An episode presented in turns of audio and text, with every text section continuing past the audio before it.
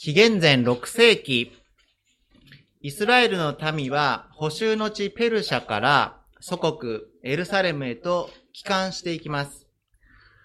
祖国に戻った彼らは、かつて戦争で破壊されたエルサレムの神殿を再建し始めました。でもすぐに工事の妨害が入って、工事は中断してしまい、そのまま時は流れ、工事中の神殿はまあ中途半端な状態で置きっぱなしにされて15年以上の歳月が流れてしまいます。そんな時代に預言者ハガイが登場しました。ハガイ書一章一節には、ダレイオス王の第2年、第6の月の1日とあります。これは今日の暦では、紀元前520年8月29日のことです。ここから、この時からハガイが活動を開始いたします。途中で、ほったらかしになっている主の宮。手をつけたままもう15年以上の歳月が流れてしまったエルサレムの神殿再建、その工事に、もう一度、立ち上がって、今こそ仕事に取り掛かろうじゃないか。イスラエルの民を工事が中断してしまっているあの神殿をもう一度建て直そうじゃないか。破壊書のテーマは、神殿再建、主の宮の再建です。イスラエルの民は、ついにもう一度立ち上がり、神殿再建工事にもう一度着手します。それは、ハガイが主の言葉を語ってから約1ヶ月後の9月21日のことでした。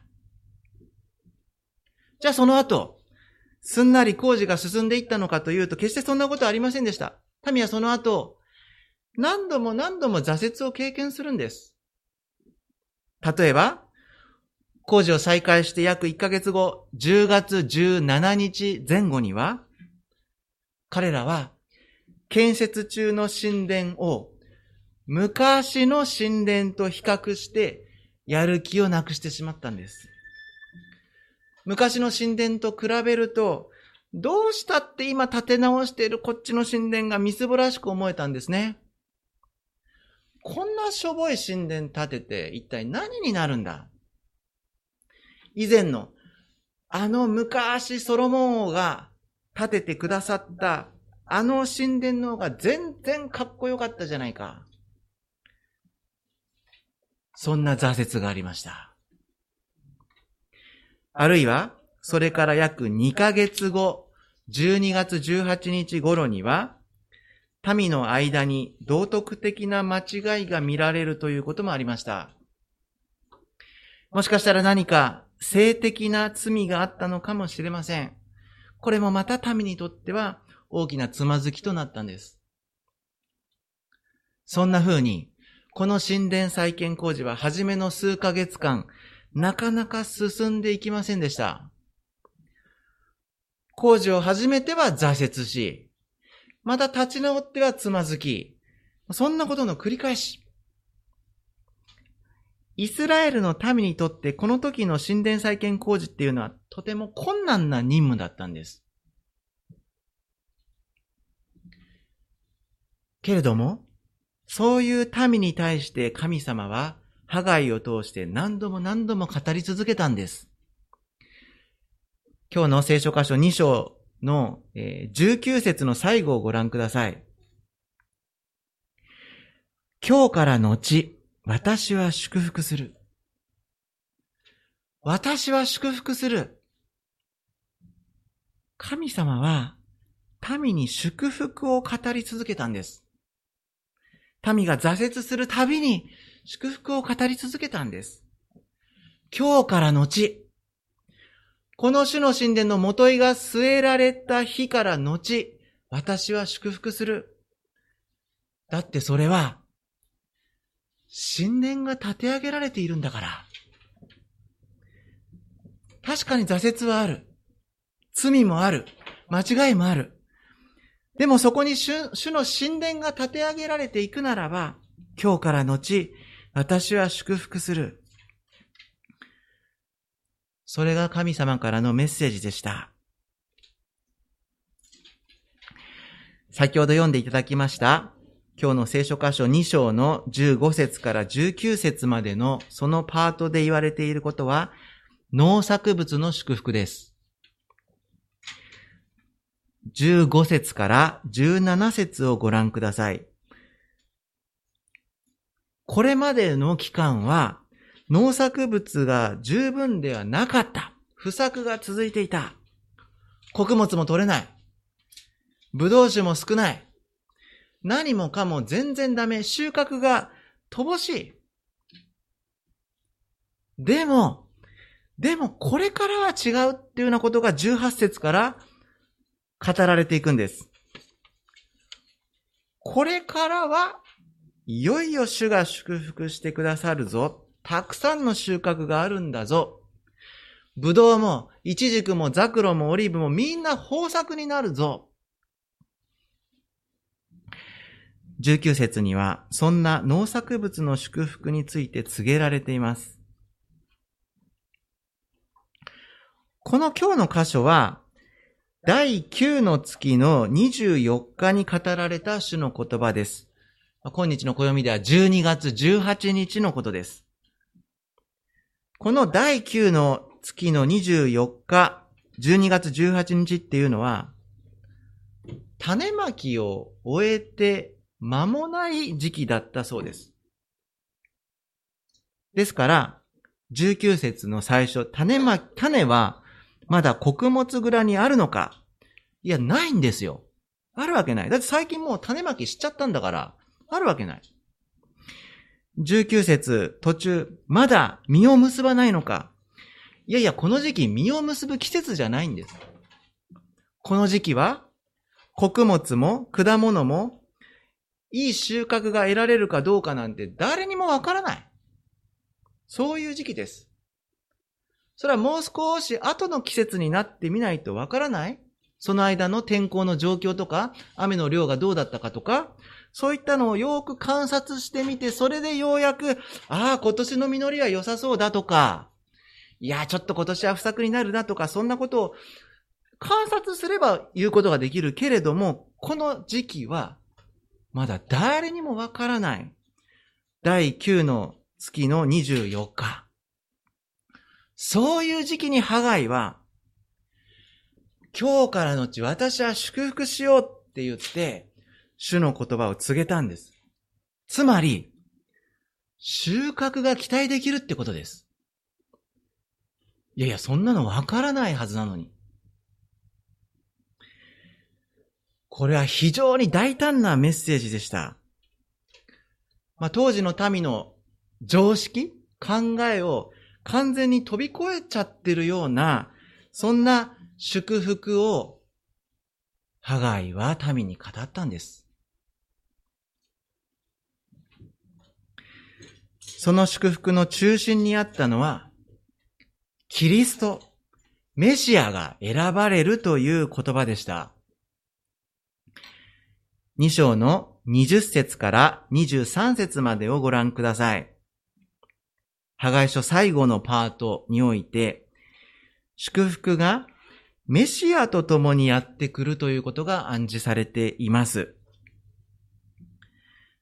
この20節から23節で言われていることは、当時のイスラエルの民のリーダー的存在であったゼルバベルさん、ゼルバベルという人物を神様が選び取るっていうことです。23節の真ん中ら辺にある言葉、私のしもべゼルバベルよ。私のしもべっていうこの言葉は、あのダビデ王に用いられた称号です。つまりゼルバベルは、かのダビデ王に連なるものであることを意味している、そんな言葉がここで使われてるんです。私のしもべ、ゼルバベルよ。さらにその続き、私はあなたを選んで印象とする。この印象っていうのは、現在の実印のようなもので、この当時は指輪の印鑑だったと考えられています。まあ、あの、州法の方にも写真が載ってますけども、まあ何かこう指輪に印鑑のようなものがついていて、こう、印をつけたりする？まあ、王様の権威の印。そんな印にする、ゼルバベルを選んで印象とする。つまりゼルバベルこそ、かつてのダビデ王朝が回復していくための印となるんだと。主なる神はゼルバベルをダビデ王に連なる救世主として選び出すんだ。私があなたを選んだからだ。当時のイスラエルの民は救世主を待ち望んでいました。あの補修の地から祖国に戻ってきた彼らは、もう一度そこにイスラエル人の独立国家を打ち立てたいっていうような願いを持っていたわけですよ。そしてそのために、そのためには、そこには、かつてのあのダビデオのような王様、イスラエル人国家を導いていってくれる救世主、メシアを待ち望んでいたわけです。そしてここでは、そんなダビデ的な救世主として神様は、ゼルバベルを選ばれた。ダビデ王に連なるあのこのゼルバベルによって、ここにイスラエル人国家がもう一度建てられる。まあそういったことが、21節では、天と地を揺り動かしというような言葉とともに語られて、22節では、何かこう、国々の動乱や派遣争いを暗示するような言葉とともに語られて、この箇所はまさに、来たるべきメシアについての言葉だったんですね。まあ非常に終末論的な響きと言いますか、そんな言葉の中で選ばれるメシアについて語られていくのが21節から23節のところです。ですから、この箇所を、まあ、文字通り素直にと言いますか、読んでみると、ゼルバベルこそがダビデ王に連なるメシア、期待された救世主、キリストなんだそう示されているように読めます。そしてそのことが15節から19節で語られていた農作物の祝福、そのこととセットで告げられているようです。祝福は、メシアと共に、キリストと共に訪れますよ。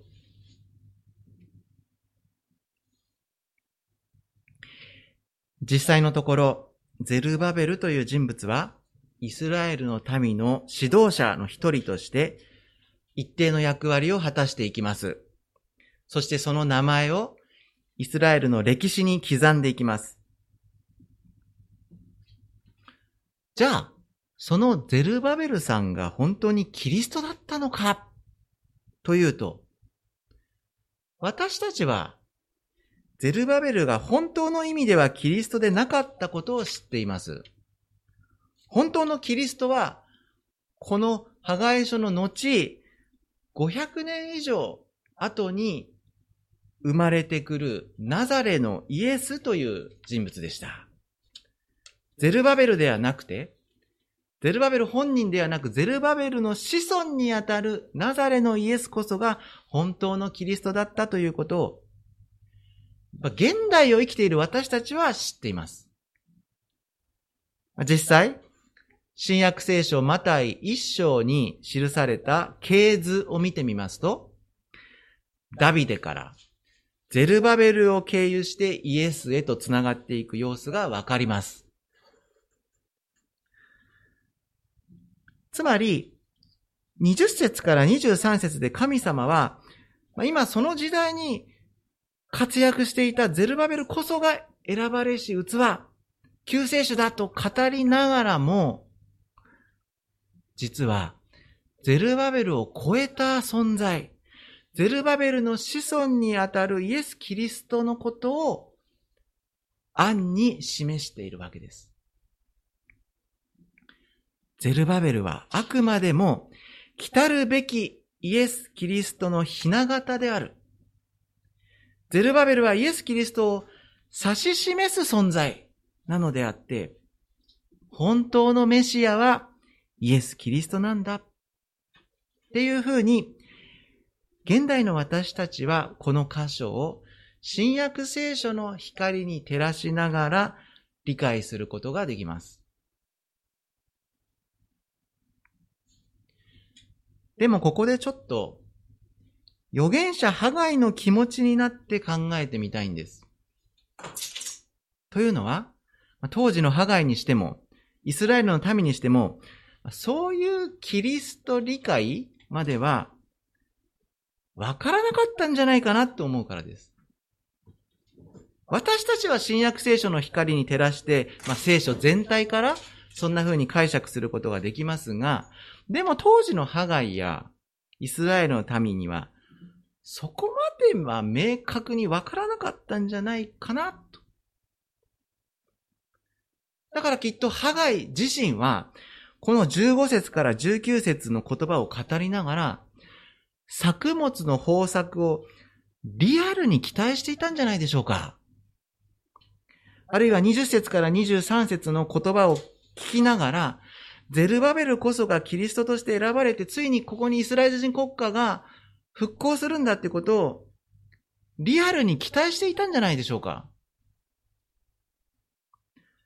ハガイはきっと、今こそ神様が祝福してくださる。心から期待してた。だって、宮が、神殿が建て上げられていくんだから。民が神殿再建工事に取り掛かった今、この主の宮に神様ご自身がそこに住んでくださって、そうしたらきっとまたかつてのイスラエル王国のように神様が祝福してくださるに違いない。確かに民の間には道徳的な腐敗があった。でもそれが悔い改められていくならば、それは必ず祝福へとつながっているに違いない。このゼルバベルこそが救世主として選ばれて、いよいよここに祝福が訪れるに違いない。今までの苦しい生活ももう終わり。だって、神殿がここに建て上げられていくんだから。神殿こそ建て上げられていくとき、そこには必ず主の祝福があるに違いない。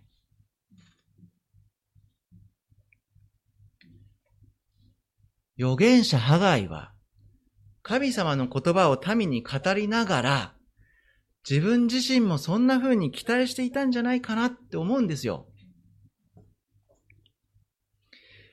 ところがです。ところが実際には、この後の歴史において、イスラエルの民が何か急激にものすごく豊かになったっていうような記録はないんです。これほどハガイが期待して民に語ったにもかかわらず、まあそんなあからさまな農作物の祝福、物質的な祝福は、ハガイの時代にはどうもなかったようなんですね。そしてまた、ゼルバベル自身がキリストでもなかった。イスラエル人国家、独立国家もこの時代には起こらなかった。つまり、おそらくハガイが期待したようなことは実際にはハガイの時代には分かりやすくは起こらなかったんです。そんなことを思いながら、ハガイ書の最後のパートから教えられたいこと、それは、神様の祝福には時があるということです。神様の祝福には時がある。破壊書大きな特徴は、時が明確に記されていることです。ダレイオス王の第何年の何月何日っていうように、明確に時が刻まれていきます。これは破壊書の大きな特徴です。きっと預言者破壊自身が時というものにとても注意深くあったんでしょう。だからきっとハガイは神様の祝福を民に語りながらも、その神様の時について思い巡らしていたんじゃないでしょうか。そして神様の時を悟らされていったんじゃないでしょうか。神様の時。もしかしたら、自分が願う時と、神様の祝福の時とは違うのかもしれない。もしかしたら、経済的に祝福されるのは、今すぐではないのかもしれない。もしかしたら、ゼルバベルを通して祝福されるっていうのも、おそらく今すぐではないのかもしれない。そんな風に、ハガイ自身がだんだんと気づかされながら、神様の祝福には時があるということを学ばされていったんじゃないでしょうか。私にはそんな風に思えるんです。そして、たとえその時が今でなかったとしても、たとえその時が自分の願ったような時でなかったとしても、それでも、それでも神を礼拝することを一番にしなさいって、民に訴え続けました。まず主の宮を建てよ。まず、主を礼拝することを一番にしなさい。その時が来れば、神様は必ず祝福してくださる。それがいつかはわからない。今すぐじゃないのかもしれない。それでも、それでも主の祝福は必ずある。そこに神の時がある。神様の祝福には時がある。その神の時に生きる。神の時を待ち望もう。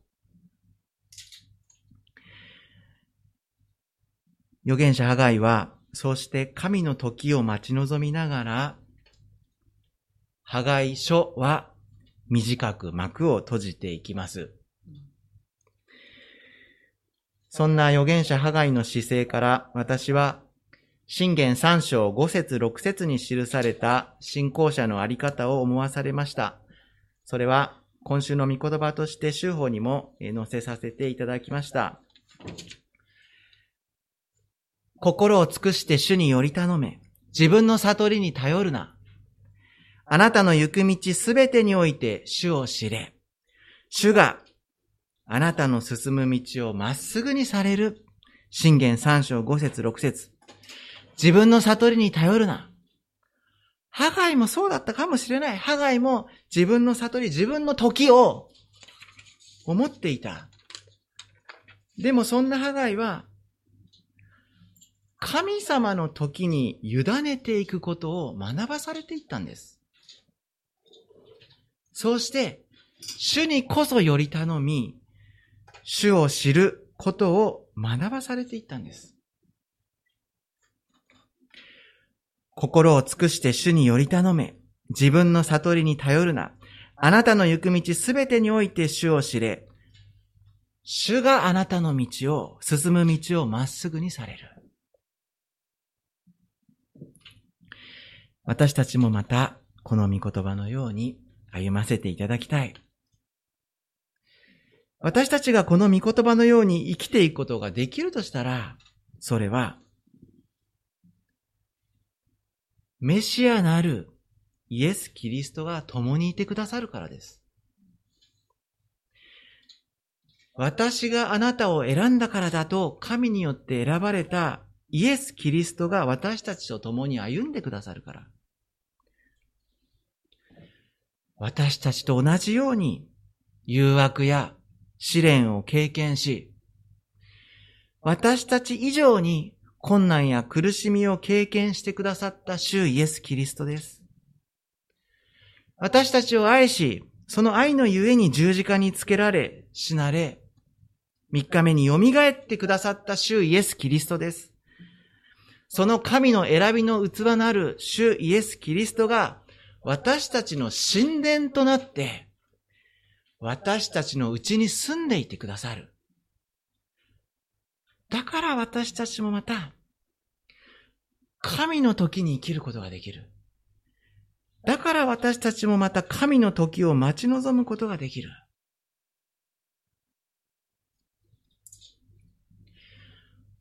コロナ禍が続いていきます。教会の活動もなかなか思い通りにできない現実もあるかもしれません。一体いつまで続くのか、そう思わされます。私たちはそんな現実を見据えながらも、それでも、神を礼拝する民として、それぞれの神殿を建て続けていきたい。神様の時を待ち望みながら、主の祝福を信じて待ち望みながら、それぞれの神殿再建に取り組み続けたい。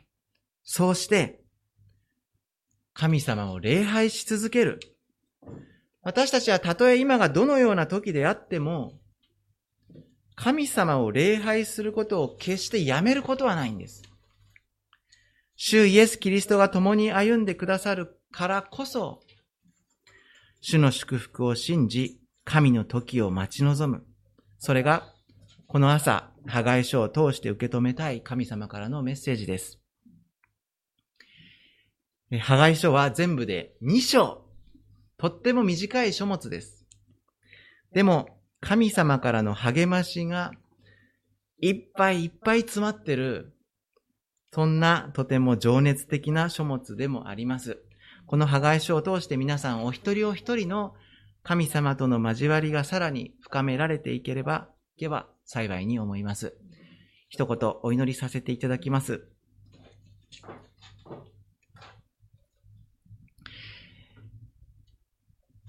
全世界を支配されておられる全能なる父なる神様、あなたのその偉大なお名前を心から崇めます。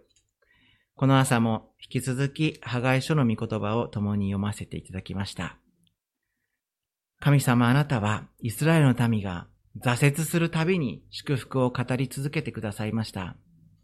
そしてその祝福は、メシアなるお方、主イエス・キリストに、すべてそこに導かれていきます。神様私たちもまた、この時代、それぞれの場所に生かされていて、いろいろな悩み苦しみもあり、いろいろな願いがある中で、神の時を待ち望むということが本当に難しいなと思わされる次第です。この時のイスラエルの民もそうだったかもしれません。それでもなお、あなたは、宮を建てよと主を礼拝することを第一とせよと励まし続けました。御国の完成を思いながら私たちもまた、それぞれの神殿再建工事に取り組みつつ、あなたを礼拝する民として生きていきたいと、そんな風に思わされます。神様、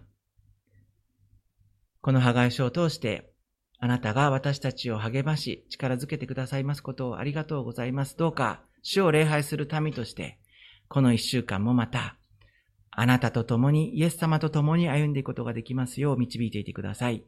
御言葉を感謝いたします。主イエス・キリストの皆によってお祈りいたします。アーメン。